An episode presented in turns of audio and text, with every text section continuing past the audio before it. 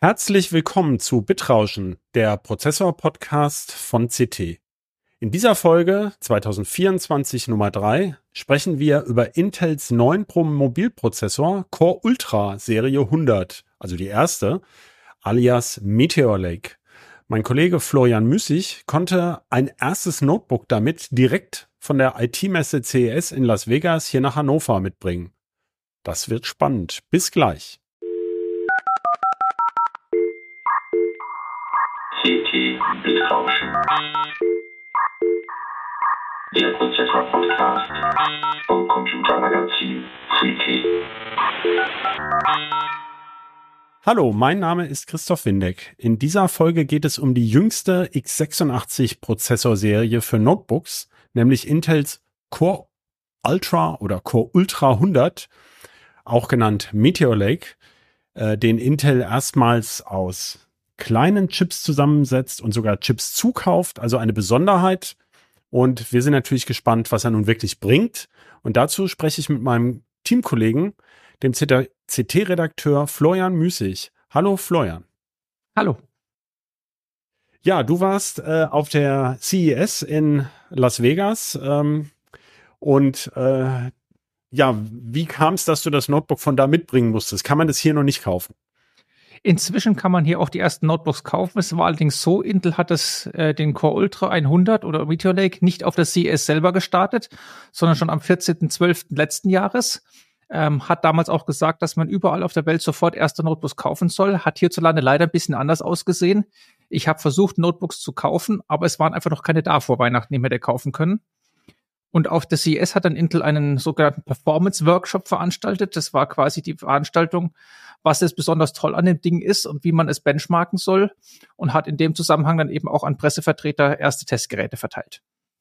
Das heißt, wie man es benchmarken soll, das hört sich ein bisschen komisch an, so nach dem Motto, als wären wir zu doof dazu oder als wollte Intel halt, nur bestimmte Sachen getestet haben. Intel äh, hat halt gesagt, was, was sie gerne hätten. Ich habe trotzdem einen ganz normalen Benchmark-Parcours darüber gejagt.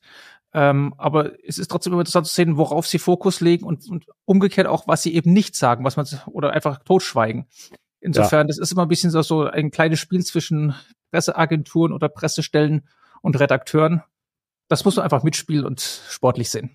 Soweit ich weiß, erfährt man aber auch manchmal sozusagen, hier warten wir noch auf einen Treiber oder nehmt den Treiber oder äh, mit der genau, Einstellung geht dies und das. Also das ist ja durchaus wichtig, einfach technisch auch. Richtig, ne? man ist ja ganz früh an der Hardware dran. Wie gesagt, es gab die Geräte hierzulande noch gar nicht bei uns zu kaufen. Die sind noch da. Es kam auch als erstes, wo ich das Gerät dann ausgepackt habe und Hotelzimmer noch eingeschaltet habe, erstmal ein BIOS-Update für das Ding. Intel hat auch gesagt, nehmt bitte nur den allerneuesten Treiber und hat auch gesagt, wie man ihn bitte installieren soll, dass alles funktioniert. Ähm, das ist alles noch sehr, sehr frisch und das ist aber immer so, wenn frische Hardware kommt, da kommen immer noch viele Updates, sei es jetzt Treiber, BIOS, ähm, da muss man immer noch wissen. Und wie gesagt, wenn die einem sagen, worauf man achten soll, hilft das einem auch mal schon, weil es dann einfach schneller geht. Das Gerät, was du hast, das ist, glaube ich, von Asus, oder? Genau, das ist von Asus ein Zenbook 14. Die Baureihe gibt schon sehr länger. Das ist ein 14 Zöller. Ähm, schickes, schlankes Gerät, 1,3 Kilogramm, OLED-Bildschirm 16 zu 10 Format. Ähm, und ein Oberklasse-Gerät, ich glaube hierzulande, so geht's bei 1500 Euro los. Und du hast gesagt, mittlerweile gibt es auch welche. Heißt das, es gibt schon mehrere jetzt im deutschen Handel? Ich habe jetzt den aktuellen Stand jetzt nicht mehr im Kopf. Ich hatte damals geschaut, was ist, und damals habe ich die ersten Geräte gesehen, dass was da wäre. Äh, man hat auch vor Weihnachten schon bei Händlern was bestellen können. Die sollten dann, ich glaube, ab dem 28.12. ausgeliefert werden. Ich habe es dann wegen Weihnachtstage und eher ruhigen Tagen zwischen den Jahren nicht mehr so genau verfolgt, was wann wie da war. Aber wie gesagt, ich hatte auch früh erfahren, im Januar auf der CES wird es eben ein Gerät geben. Aber ich glaube jetzt, wir hatten ja mal geguckt, ich glaube, es gibt was von Acer und MSI, wenn ich mich recht Acer, erinnere. Acer, ne? MSI, das waren die drei jedenfalls mit jeweils einem Gerät, die vom Anfang an dabei sein sollten. Ja, Andere Hersteller wichtig, haben äh, genau. ihre Geräte gesagt, auf der CES ganz normal gezeigt, wie die Jahren davor und haben auch gesagt, teilweise kommen die erst im April oder noch später. Also das wird ein, ein langsames Ramp-up, wie es so schön heißt. Also das, die Verfügbarkeit wird langsam besser werden. Es ist nicht so, dass schlagartig alles da ist.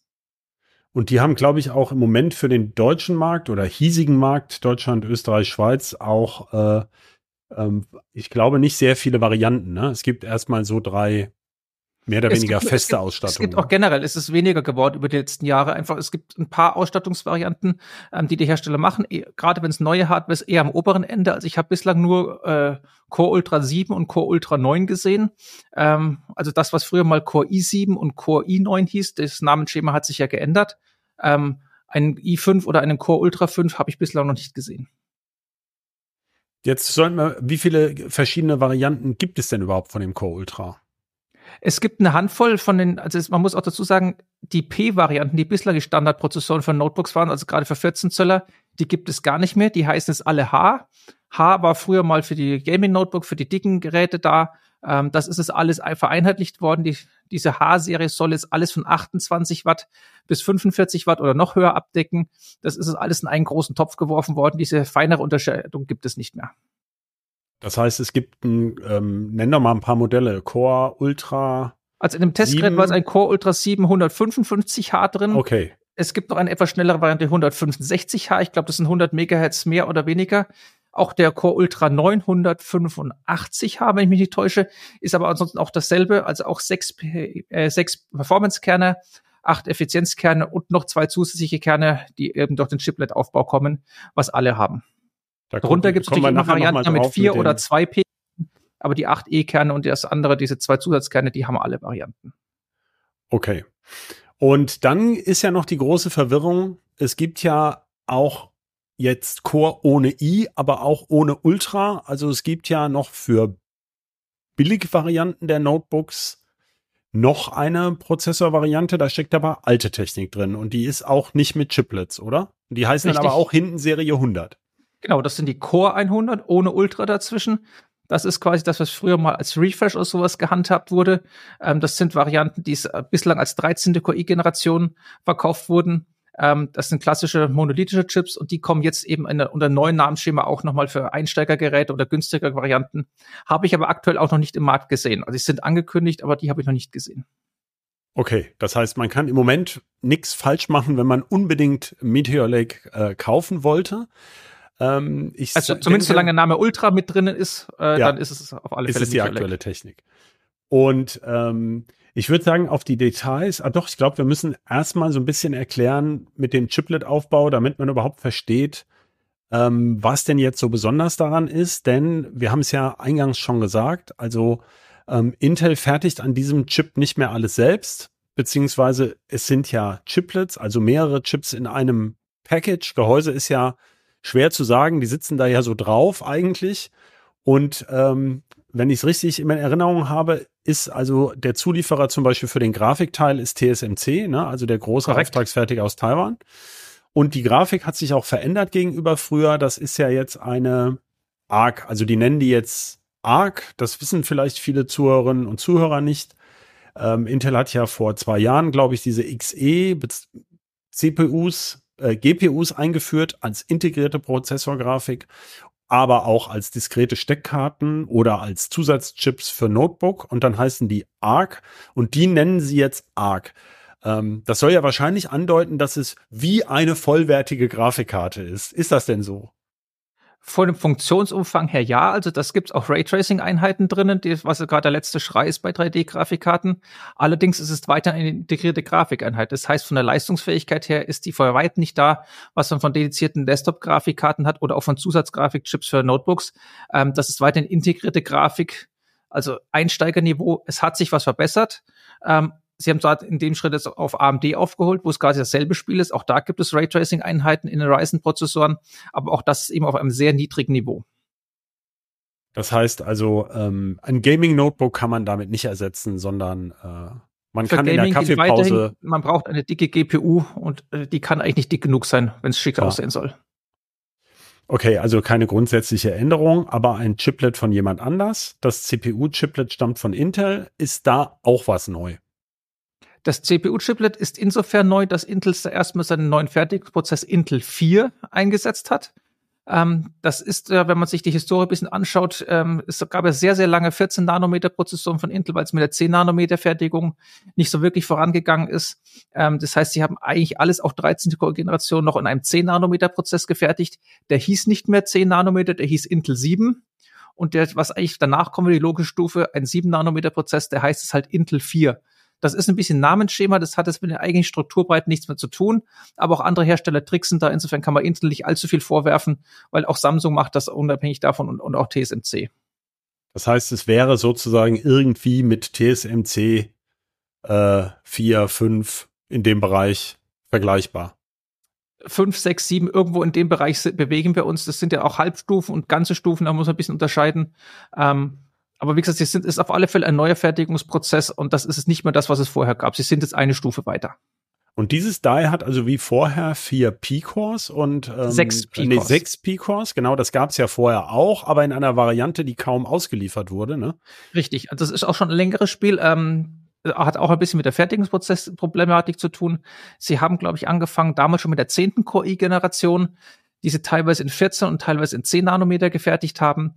Da gab es bei den 14ern ähm, auch eine Sondervariante, der hieß äh, Core i7 10710U.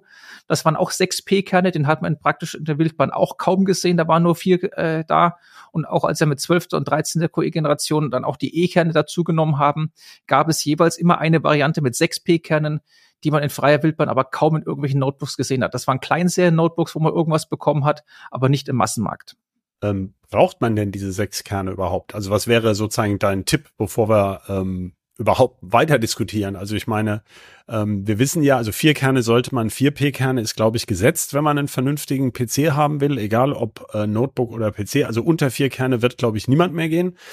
Dann sehen wir aber ja, dass diese super starken AMD Gaming Prozessoren ähm, auch mit acht Kernen sie schon sehr gut schlagen. Also ähm, 6 ist irgendwie in der Mitte. Viele günstige Gaming-Rechner sind mit 6 ausgestattet und laufen auch sehr gut. Da kommt es ja mehr auf die Grafikkarte an.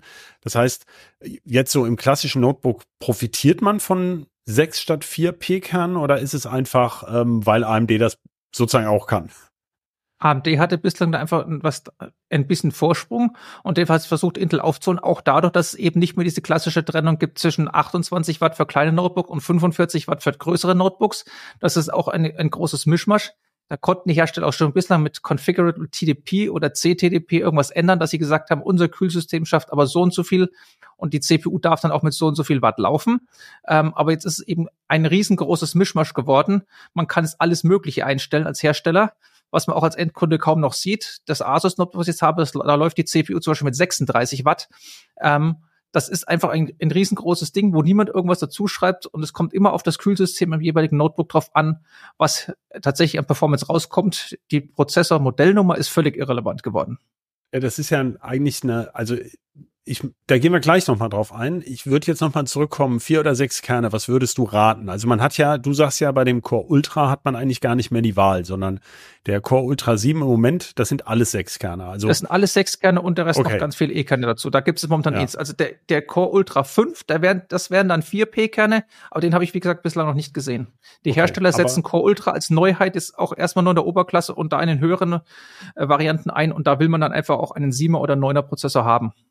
Okay, und dann hat man halt sechs Kerne, egal ob es einem jetzt konkret, also für Office braucht man sie nicht, aber vielleicht, wenn man ein bisschen Videoschnitt macht, ist es wahrscheinlich sinnvoll. Genau, wenn man Last drauf gibt, dann, dann, dann hilft jeder Kern mehr, der da ist. Es sei denn, wird vom Kühlsystem dann irgendwo ausgebremst, dann geht's wieder in die andere also Richtung. Du, genau, jetzt sagst du was, also es hängt ja eng miteinander zusammen. Wenn die Kerne eben nicht gar nicht hoch genug takten können, weil das, äh, weil die weil das Leistungsaufnahmelimit, also wir ne-, sie nennen das ja oft TDP, also Thermal Design Power, das Kühlsystem ist ja für irgendeine Last ausgelegt und ähm, das wählt dann der Hersteller.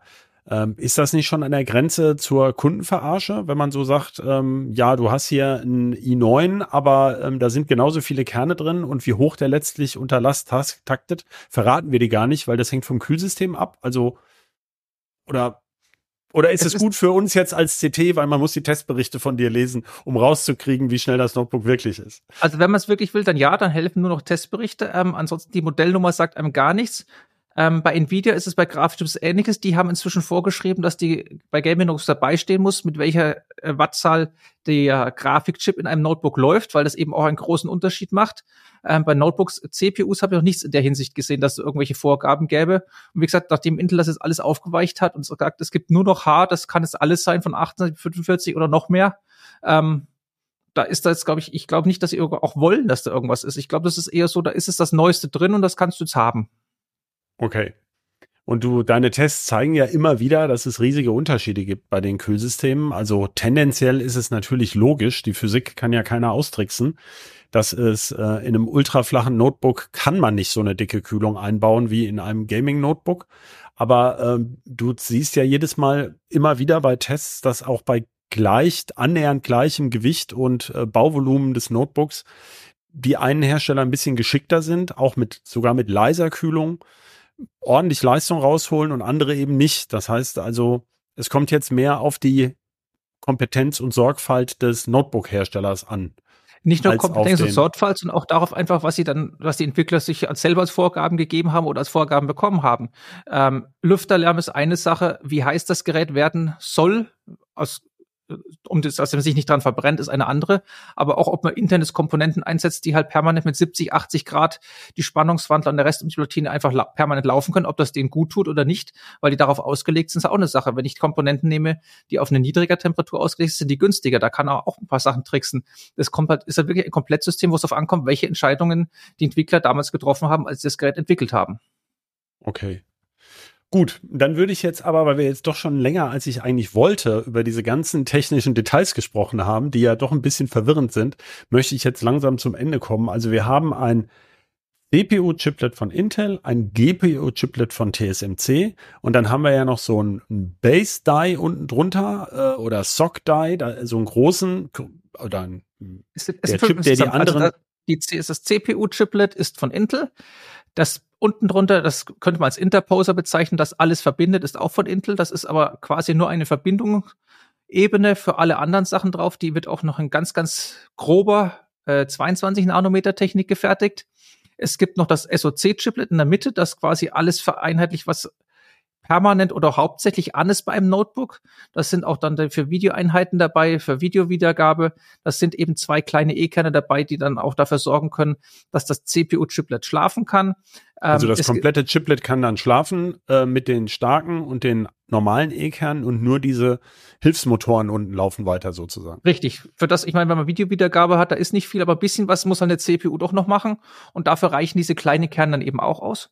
Und als letztes gibt es auch noch ein I.O.-Chiplet, also mit den ganzen schnellen Schnittstellen, PCIe, äh, USB 4 oder Thunderbolt, alles, was da dazu gehört, das ist auch auf ein extra Chiplet ausgelagert. Das ist auch von TSMC. Okay, das heißt also fünf, also vier Chiplets und eine ein Unterbau. Ein Verbinder, also genau. Fünf, genau. Auch das SoC-Chiplet okay. ist von SoC, das heißt, die zwei kleinen E-Kerne, die da drin sind, sind auch von TSMC gefertigt. Ah, von TSMC, du hast gerade SoC ja. gesagt. Ja, also, äh. also auch das kommt von TSMC. Alles ja. klar, hast du ja gesagt. So, und jetzt kommt ja die große Frage, die, um die es eigentlich geht. Was bringt es denn am Ende? Also du hast ja jetzt schon Messungen gemacht. Ähm, wohin geht die Reise sozusagen? Also sollte man sich jetzt äh, für Meteor Lake interessieren?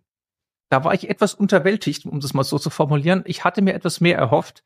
Ähm, es ist so, Intel hat die TDP angehoben, weil sie es offensichtlich brauchen, dass die Kerne und dieses gesamte Verbund irgendwie dann auf Touren kommt, sei es von der Takt her, weil es einfach sonst zu limitiert ist, sonst ein enges Fenster ist für die ganzen Kerne. Ich hatte auch gehofft, dass es irgendwie beim Energieverbrauch oder Akkulaufzeit ein bisschen was mehr macht, aber das sind keine Werte rausgepurzelt, die ich nicht vorher auch schon gesehen hätte. Ähm, insofern, es ist was Schönes, Neues, dadurch, dass es die integrierte Grafikeinheit bisschen schneller ist. Im SoC-Chiplet ist ja auch eine neue NPU drin, als ein KI-Beschleuniger. Das oh, ist auch eine Sache. kommen wir gleich noch, genau. Genau, das ja. ist eine Sache für ja. die Zukunft, ähm, was auch schön ist. Aber wenn es jetzt nur rein um die CPU-Performance geht, ist das jetzt nicht so der große Schritt. Und auch von der Energieeffizienz habe ich zumindest bei dem einen Gerät, was ich jetzt hier da hatte, bislang nicht so viel gesehen, dass das besonders viel bringen würde. Das heißt also, wenn es einem nur um die typische Rechenleistung für Büroaufgaben geht, äh, braucht man eigentlich im Moment noch kein noch nicht die neueste Technik von, von Intel oder diese neueste Technik von Intel. Nein, das ist ein neuer Prozessor für die 2024er Oberklasse-Geräte. Da will man das neueste und schönste und schnellste drin haben. Es wird in der Mittelklasse, wird es diese Prozessoren sicherlich noch nicht so schnell geben. Das hat sich in den letzten Jahren schon abgezeichnet, dass da eher dann das von einem Jahr oder zwei Jahren davor die CPUs drin sind. Und je tiefer man geht in die Mittelklasse oder dann auch im Einstiegsbereich, da wird man auch noch sehr lange sehr ältere CPUs finden. Das heißt, das haben wir, glaube ich, vor ein paar Folgen schon mal drüber gesprochen, dass der Notebook-Markt sich langsam verschiebt, dass gar nicht dann jetzt die neue Generation die ganze Palette an Prozessoren auch aus der neuen Generation ist, sondern dass die Notebook-Hersteller einfach alte Designs dann ein bisschen billiger verkaufen oder in die alten Designs die schwächeren Prozessoren aus dieser älteren Generation dann auch einbauen, um eben die billigeren, die Mittelklasse abzudecken. Ne? Das heißt, genau. ähm, aber also man sieht jetzt in der Mittelklasse sehr viel zwölfte QI-Generation, das ist auch weiterhin das ganze Jahr 23 über da gewesen. Ähm, Aldi oder beziehungsweise Medium bringt jetzt Anfang Februar auch noch ein Notebook, äh, wieder als Aldi-Notebook. Da wird noch elfte Core-Generation drin sein. Also wenn man vom Core rechnet, drei Generationen vorher. Das ist alles also von auch 2021 sozusagen. Richtig. Aha. Ähm, aber um es nochmal ganz klar zu sagen, also das Notebook wird jetzt, ist jetzt auch nicht spürbar langsamer als die Generation Es davor. ist nicht langsamer und es ist auch nicht viel schlechter geworden. Auch ansonsten hat Asus an dem Gerät alles richtig gemacht. Es ist ein toller OLED-Bildschirm im 16 zu 10 Format. Das ist 1,3 Kilo leichtes Metallgehäuse, was sich edel anfühlt. Die Schnittstellenauswahl ist ordentlich. Ähm, die Akkulaufzeit ist da, wo man sie haben möchte. Bei 10 Stunden Videowiedergabe und wenn man wenig tut, noch viel länger. Ähm, das ist ein schönes Gerät zum Arbeiten. Das ist es nicht, dass es ein Rückschritt wäre im Vergleich zum Vorgänger. Nur ich hatte mir vom Prozessor selber halt etwas mehr erwartet. So, jetzt haben wir eine ganze Weile über die CPU-Kerne gesprochen äh, und auch schon die GPU berührt. Aber äh, Microsoft hat ja das Jahr 2024 zum Jahr der KI-PCs mehr oder weniger ausgerufen. Und äh, AMD und Intel machen fleißig mit. AMD, Lisa Su, die Chefin von AMD, hat ja schon 2023 auf der CES, also im Januar vor einem Jahr, groß getönt, dass sie den ersten x86-Prozessor mit KI-Rechenwerk hat. Das kennen ja Smartphone-Besitzer schon seit vielen Jahren. Da macht die KI zum Beispiel die Bildverschönerung für die Kamera. Und man knipst ja wenig mit seinem Notebook, deswegen kam das Ganze bei x86 vielleicht ein bisschen später, aber es wird derzeit gefeiert als die Neuerung und äh, es geht alles durcheinander dabei. Microsoft hat eine Copilot-Taste sich ausgedacht, die auf der CES auch gezeigt wurde. Du hast sie schon gesehen. Ähm, äh, aber wenn man die Copilot-Taste drückt, dann geht ja, äh, in Deutschland passiert noch wenig, wenn man nicht bezahlt. In USA geht dann irgendwie eine aber eine Cloud-Anwendung ja auf, die mit dem Notebook überhaupt nichts zu tun hat. Trotzdem werden den Leuten das als KI-Notebook verkauft und es gibt ja auch KI-Rechenwerke. Also durch diesen ganzen Kuddelmuddel würde ich jetzt gerne mal äh, mit dir durchgehen, Florian. Sehr gerne. Also, wir haben jetzt, du hast es vorhin schon erwähnt, eine NPU, also ein separates KI-Rechenwerk. Aber weiterhin, ja, wie bisher, könnten KI-Anwendungen ja auch, die einfach die Prozessorkerne nutzen. Die haben ja auch dieses Deep Learning Boost von Intel schon in der zweiten Generation jetzt. Und die GPU hat ja auch KI-Fähigkeiten. Also auch da könnte man ja wie üblich, wie man es von Nvidia kennt, die Shader-Kerne für KI-Sachen nutzen. Ähm, also in diesem Ganzen fangen wir mal mit der Neuerung an. Also die NPU. Was soll die eigentlich machen? Die NPU ist quasi ein Gegenstück zu dem, was in einer Grafikkarte oder einer Grafikeinheit die Videoeinheiten sind. Ähm, die Videoeinheiten sind dafür da, wenn ich ein Video abspiele, ist das etwas, was in Echtzeit passiert und das soll möglichst effizient passieren. Das heißt, die CPU-Kerne sollen nichts tun, die großen Grafikrecheneinheiten sollen nichts tun. Es gibt dedizierte Hardware-Einheiten, die eine Sache gut können und ist besonders effizient mit wenig Energieverbrauch. Das machen die. Das Gegenstück dazu ist es eben die NPU. Das soll es für eine KI-Anwendung genau dasselbe machen. Das Paradebeispiel, was es da aktuell gibt, ist das Weichzeichnen im Hintergrund bei Videokonferenzen. Das ist eine Last, die permanent anfällt in Echtzeit, wo das eben hinten rausgerechnet werden soll, dass das schön ist und dass die CPU-Kerne und das restliche System damit einfach nicht belastet werden. Andere das heißt, Beispiele. verlängert die Akkulaufzeit und hält den Lüfter leise? Richtig, genau das. Wie bei den Videoeinheiten beim Video abspielen, es soll einfach dafür sorgen, dass das Gerät leise und mit möglichst langer Laufzeit vor einem weiterarbeitet. Das heißt, bei diesen KRI-Recheneinheiten kommt es gar nicht auf Maximum Performance an, sondern so, sozusagen genau wie bei Videodecodern ist das sozusagen good enough. Denn wir, wir streiten uns ja immer um das Wort Videobeschleuniger. Ähm, das ist vielleicht für die Zuhörerinnen und Zuhörer interessant, weil ich immer sage, man will die Videos ja nicht beschleunigen. Dafür gibt's ja die 1,3x-Taste oder sowas. Ähm, ich will ein Video ja genau in der Geschwindigkeit sehen, mit dem es aufgenommen wurde. Ähm, das heißt, das ist so eine effiziente Einheit, die den Prozessor entlastet bei diesen Aufgaben. Und ich würde dann jetzt mal vermuten, dann sitzt es auch in diesem SoC-Die, in diesem SOC-Die, genau. weil das ja das Sparsame sein soll, was immer läuft, ne? Richtig, da, da setzen sie Videodecoder genauso wie eben die NPU. Das heißt, selbst wenn man ein Video abspielt, die dicken GPU-Kerne, die auch Raytracing können, auch noch diesen abgeschaltet und die CPU-Kerne können eben auch schlafen, beziehungsweise das ganze Chiplet. Das ist nur noch dieses mittlere Stück sozusagen dann, das Rumpfstück da, das sozusagen das System am Laufen hält und auch dafür ausreicht. Und ähm, wenn ich jetzt, also wenn ich jetzt keinen weich gezeichneten Videohintergrund wünsche, ähm, brauche ich dann trotzdem ein Meteor Lake Notebook. Also wenn, wenn das alles ist, was das Ding macht, verstehe ich den Hype nicht so ganz. Aktuell ist das tatsächlich alles, was es gibt. Das ist ein Teil der Windows Studio Effects oder Studio Effekte, die zu Windows 11 gehören. Ähm, da gehört noch ein bisschen mehr dazu. Da braucht man noch eine spezielle Kamera und einen bestimmten Microsoft-Treiber und keine Ahnung, was noch alles, dass das dann alles läuft. Das ist dann was, wo sich dann die OEMs im Hintergrund mit Microsoft aushandeln müssen, welche Komponenten sie einsetzen, was sie alles da reinbauen in ein Notebook, ähm, dass das alles klappt. Das kann man, wenn man ein selber PC-Bauer ist, aktuell gar nicht nutzen. Und auch kleinere Notebook-Anbieter wie Schenker haben damit Probleme, das irgendwie implementiert zu bekommen, weil eben, ich sag mal, äh, sehr viel internes Microsoft-Voodoo noch dabei hängt. Ähm, aber es gibt ansonsten tatsächlich keine Paradeanwendung, wo man sagen könnte, das ist was, wo man für diese NPU wirklich braucht. Sie ist darauf ausgelegt, effizient in Echtzeit was zu machen. Sie ist weder darauf ausgelegt, eine besonders hohe Performance zu haben oder eine besonders geringe Latenz. Wenn man Anwendungen hat, die sowas brauchen, dann ist man weiterhin bei den GPU-Kernen oder bei den CPU-Kernen. Okay, und diese CPU und GPU-Kerne, du hast jetzt schon gesagt, die CPU, die kann ja eigentlich nichts entscheidend toller als ihre Vorgänger. Aber die GPU ist ja stärker. Also gehst du davon aus, dass man da auch ein bisschen schneller jetzt irgendwelche KI-Dinge rechnen könnte? Also es kommen ja immer mehr KI-Sachen, die auch lokal laufen. Zum Beispiel, was weiß ich, ich sage jetzt, mir fällt immer als erstes PowerPoint ein, aber ich glaube, PowerPoint hat es gar noch nicht unbedingt das echte, aber es gibt jedenfalls Präsentationsanwendungen, wo man äh, zum Beispiel Folien Folien Illustrationen automatisch machen kann, integriert da drin. Die würden dann aber jetzt im Moment erstmal die GPU-Kerne nutzen, vermutlich, oder die CPU-Kerne, ne? Richtig, weil das ist etwas, was dann sozusagen on demand vom Nutzer kommt. Ich möchte jetzt halt hier was haben, ich möchte diese Präsentation haben, ich möchte, dass ich dieses Videomeeting transkribiert haben, ich möchte ein Bild haben, wo ich dann am Rand noch an der Seite irgendwas rangerechnet bekomme, dass es erweitert ist oder das Bild von vornherein irgendwie per generative AI äh, erstellt werden. Das ist was, was man dann bestimmt auswählt und das ist dann auch was, was man als Nutzer eigentlich möglichst schnell gerne vor sich hätte und das dann eben was, wo dann diese viel, viel schnelleren GPU oder CPU-Kerne ins Rennen kommen. Ähm, und es hängt dann halt von deren Performance ab, wie schnell das tatsächlich vor allem ist, wie lange man warten muss, aber irgendwann ist was da. Das wird allerdings auch auf älteren Notebooks genauso sein. Man wartet vielleicht ein bisschen länger, aber es läuft dann da auch, man hat dann das Ergebnis am Schluss auch.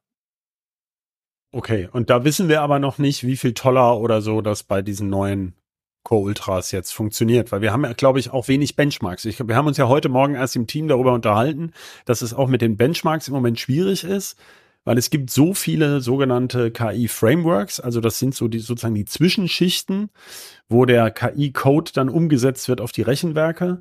Und es gibt so viele verschiedene Anwendungen. Es gibt ja auch so viele verschiedene KI-Modelle. Äh, äh, das heißt, also ein, wenn wir jetzt einen Benchmark machen würden, oder irgendeinen auswählen, dann sagt er ja, ein Benchmark sagt natürlich sowieso nur was über sich selber aus. Das ist ja immer so. Aber ich sag mal, hier wäre es noch schwieriger, weil man irgendwie überhaupt nicht weiß, welche, welche KI-Anwendung welche Rechenwerke nutzt. Ne? Also wir können im Moment nicht so richtig Tipps geben, oder? Genau, das ist so. Es kommt auch, viel an der Software, die dazwischen hängt, ist noch nicht fertig, ähm, was das alles kann. Ich habe es auch bei einigen Notebooks schon gesehen, dass er im Gerätemanager dann die NPU als eigenes Gerät sieht äh, Entschuldigung, nicht im Gerätemanager, auch im Taskmanager. Da sieht man ja die CPU-Auslastung, die WLAN-Auslastung, wie viel gerade drüber geht, die SSD, ob die gerade gefordert ist oder nicht. Und da gibt es dann eben jetzt auch einen weiteren Eintrag für die NPU, wo man auch sehen kann, hat die gerade was von den von ihren C äh, Rechenkernen zu tun, wie groß ist die Speicherauslastung bei ihr gerade. Ähm, da gibt es auch noch ganz viel, was da rein kann. Ähm, aber wie gesagt, das ist alles noch im Werden. Da ist noch nicht so viel wirklich spruchreif, wo man das jetzt tatsächlich schon nutzen kann. Okay. Das heißt, ausgerechnet die, äh, die tollste Eigenschaft dieses Prozessors können wir im Moment noch äh, schlecht beurteilen. Glaubst du denn in der Zukunft, dass es wirklich in Richtung dieser KI-Anwendung auf dem Windows Notebook geht? Oder wie, wie schätzt du da die Zeitskala ein? Also, also ich glaube schon, dass man KI jetzt nicht mehr generell wegsagen kann und sagen, das, das ist nichts, das brauche ich nicht, das wird in Anwendung kommen. Ob man es wirklich auf einer NPU dann hat, oder ob das dann wirklich auf den anderen Kernen laufen wird, ähm, das wird sich zeigen müssen. Das, was ich bislang gesehen habe, ist eben Sachen, die dann auf den Kernen laufen oder sogar, wenn man sich jetzt den Copilot anschaut, der läuft ja komplett in der Cloud und antwortet dann da. Das heißt, der läuft mit irgendwelchen Servern, das ist völlig egal, was ich als Notebook-Hardware direkt vor mir habe oder als PC-Hardware. Ähm, aber ich glaube schon, dass sich da in der Richtung vieles noch bewegen wird. Ähm, mir fehlt aber tatsächlich was, wo ich doch am Notebook wüsste, was ich noch bräuchte in Echtzeit. Ähm, wie gesagt, du hast schon gesagt, ich nehme ein Foto auf und da tut sich nicht so viel beim Notebook. Ähm, wie ich sie beim Smartphone habe, wo ich dann wirklich habe, dass ich die ganzen Bildverbesserer habe, dass ich einen magischen Radierer habe, äh, Weißabgleich, Framing, dass wenn ich ein Gruppenfoto mache, von allen das beste Gesicht gerade eingebaut ist. Das ist ja alles, was es am Notebook nicht gibt. Das habe ich am Smartphone, weil ich da die Kamera benutze als Fotoapparat oder Fotokamera. Aber das ist nichts, wo ich jetzt am Notebook gerade permanent dabei bin. Ja gut, aber das könnte ja in, in ähm, Fotobearbeitungsanwendungen wie, ähm, was weiß ich, Photoshop ist ja so die bekannteste immer noch, könnte das ja auch eingebaut werden zur Nachbearbeitung von Fotos. Genau, aber das ist auch wieder eine Sache, wo ich jetzt eher, das ist was on demand. Auch ich meine, wenn ich draufklicke beim, beim Smartphone dann ein Foto erstelle, dann wird in dem Moment dann was viele Bilder aufgenommen, die berechnet und nach ist auch wieder Ruhe. Das ist auch wieder nichts, was ich in Echtzeit unbedingt gerade direkt im Hintergrund bräuchte. Okay. Das heißt also, Aussagen, die die Zukunft betreffen, sind schwierig. Ja, ich mag ja. nicht ausschließen, dass da noch was kommt oder dass sich gerade noch irgendwas jemand das ausdenkt. Äh, ich meine, es gibt ja andere Sachen, aber es ist auch wieder die Videokonferenz, dass ich irgendwie dann im Hintergrund Störgeräusche ausfiltere, ist auch wieder eine Echtzeitanwendung. Ähm, das stimmt. Wo ich es gerne hätte, dass es im Hintergrund einfach läuft, dass eben dann nicht mein Notebook noch, der läuft da dann zu zusätzliche Lärmquelle wird, die vom Mikrofon aufgezeichnet wird. Ähm, aber es sind eben Sachen, abgesehen davon, was er wirklich Echtzeit macht, wüsste ich jetzt gerade nicht, wofür man diese Einheit im Moment brauchen könnte. Okay. Dann würde ich ganz zum Schluss jetzt mal nochmal auf die Konkurrenzsituation gucken. Also ich hatte eingangs schon erwähnt, AMD ähm, war sehr stolz, dass sie vor Intel schon so eine KI-Einheit hatten. Da haben wir uns ja schon ähm, genug drüber gelästert, dass das äh, wirklich voll die Bauchlandung war, weil sie irgendwie die Software nicht fertig haben. Jedenfalls haben wir bis heute, ich glaube, noch keinen Gerät oder Notebook gesehen, mit, obwohl wir, du hast die Prozessoren ja, äh, beziehungsweise die Notebooks, das ist ja immer die Schwierigkeit bei Notebook-Prozessoren. Ohne Notebook drumrum oder wenigstens ein Mini-PC kann man sie halt nicht testen und man kann sie schlecht irgendwie auf dem Board stecken selber. Das heißt, wir, du hast ja selber erst im Herbst äh, diese Ryzen's, Ryzen 7040, ne, Phoenix oder Phoenix getestet. Da hat das nicht funktioniert in keinem dieser Notebooks. Und ähm, jetzt hat AMD gesagt, die neuen Ryzen 8040, also 8 oder 8040, ähm, die ja auch eher ein Phoenix Refresh sind, da sei die KI-Einheit jetzt aber schneller, was noch lustiger war, weil wenn man die alte nicht messen kann, kann man natürlich immer behaupten, die neue sei schneller. Aber es ist immer noch, also wir haben nichts in der Hand bisher von AMD, wo wir sagen könnten, äh, also wir können die im Moment nicht vergleichen. Aber im Prinzip macht AMD dasselbe Angebot mit diesen Ryzens, oder? Richtig, also wie gesagt, 8040 oder 7040, das ist quasi dasselbe Chip. Da ist ein bisschen Optimierung am Microcode an der Firmware passiert. Ähm, vielleicht 100 Megahertz Taktfrequenz hoch nochmal bei den neueren Varianten, aber ansonsten ist das dasselbe. Und auch das, was Sie sagen, dass die KI-Einheit, die drin ist, Ryzen, Ryzen AI, dass die jetzt etwas schneller sei, hängt alles damit zusammen. Die haben ein bisschen was am Takt gemacht, die haben ein bisschen was an der Firmware gemacht ähm, und dadurch geht die jetzt ein bisschen schneller, aber die Hardware an sich ist genau dieselbe. Ich finde es halt ein bisschen schwierig ähm, und das möchte ich nochmal deutlich sagen, damit es die Zuhörerinnen und Zuhörer verstehen, weil manchmal fragen uns Leute, das kann doch so nicht gemeint sein. Ähm, aber es ist tatsächlich so, es ist doch so gemeint. Das heißt, sie geben jetzt damit an, dass etwas schneller wird, bei dem es überhaupt nicht auf Geschwindigkeit ankommt. Denn ich meine, was nutzt es dir, wenn dein Hintergrund schneller rausgerechnet wird im Bild? Der muss ja überhaupt rausgerechnet werden. Also es geht hier um eine Echtzeitanwendung. Und es gibt keine Anwendung dafür außer dem Rausrechnen. Also habe ich richtig verstanden. Kann man wirklich so sagen im Moment, oder? Ja, ich weiß es nicht. Ich kann es noch nicht bewerten, wie das mit der Rechenleistung ist. Ob das dann ist, dass ich dann irgendwas etwas noch fein granularer hinbekomme, dass ich sozusagen meine Haare noch ein, äh, besser rausgefiltert bekomme, wenn das die Gut, äh, das NPO Problem habe ich ja nicht. von der Qualität her eben ist. Oder dass ich noch eine zweite Sache eben, dass ich dann Bild und Audio im Hintergrund gleichzeitig laufen lassen kann und sonst nur eins. Ähm, es gibt da schon ein paar Sachen, was man eben kann. Was eine Rechenleistung ist, ist nicht völlig irrelevant, wenn man was in Echtzeit machen möchte. Aber gesagt, ich habe es nicht gesehen. Ich habe bei AMD zum Beispiel auch noch nicht gesehen, dass da eine NPU im Gerätemanager aufgetaucht wäre, äh, im Taskmanager aufgewertet. Im Gerätemanager taucht sie auf, allerdings nicht als NPU, sondern als IPU mit I vorne. Ähm, die haben das noch intern damals, als sie es entwickelt haben, als Image Processing Unit, eben wegen der ganzen Videofiltern, wo sie angedacht gehabt. Ähm, da ist also auch noch nicht mal da die Namensänderung angekommen. Ja, das ist aber bei Intel auch sehr lustig, weil Intel hat ja vor zwei, drei Jahren, ähm, wollten sie unbedingt auf diesen ähm, fahrenden Zug aufspringen, äh, von Nvidia losgetreten und anderen, dieser intelligenten Graf äh, Netzwerkkarten für Rechenzentren. Das ist ja eine super esoterische Technik, wo dann äh, Cloud-Server irgendwelche Aufgaben auf die Netzwerkkarte auslagern und die haben sie ja IPU genannt, Intelligent Processing Unit.